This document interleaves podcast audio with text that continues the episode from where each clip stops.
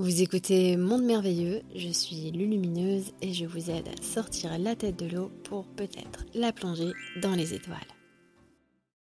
Pourquoi avons-nous des pensées intrusives, parfois très perturbantes, comme un autosabotage? D'où viennent-elles?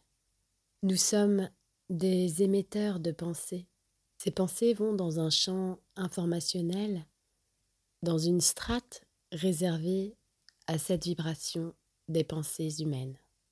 Néanmoins, si nous sommes des émetteurs, nous sommes aussi des récepteurs. Et les pensées humaines vont dans un champ d'information où il y a d'autres entités qui vivent.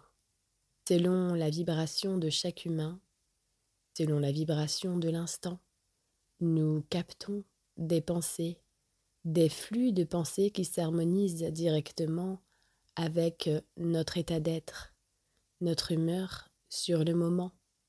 Quand nous avons une vibration qui est basse, comme nous sommes empreints par exemple d'un sentiment profond de tristesse, de lassitude, nous pouvons avoir des pensées noires, nous dirons même broyées du noir.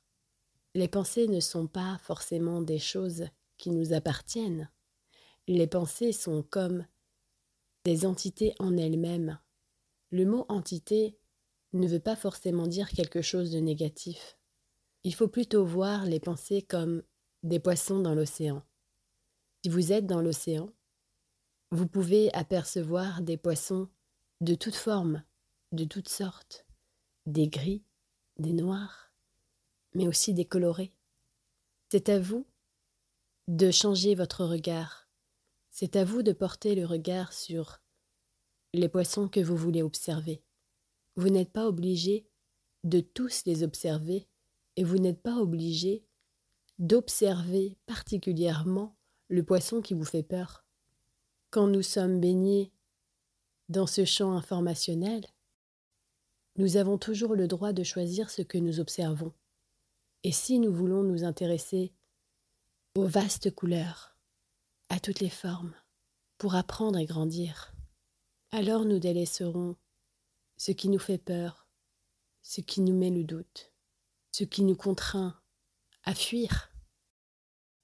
Depuis son enfance, depuis son premier souffle, et surtout à partir de l'âge de sept ans, l'humain est baigné dans ce champ informationnel dont il doit faire l'épreuve. Tous ces courants qui le traversent ont des choses à lui apporter. Il doit être en mesure d'épouser certains courants et d'en écarter d'autres. Cela fait partie du chemin. Trier les informations, communier, écarter, dissoudre et créer aussi les pensées qui changeront le monde.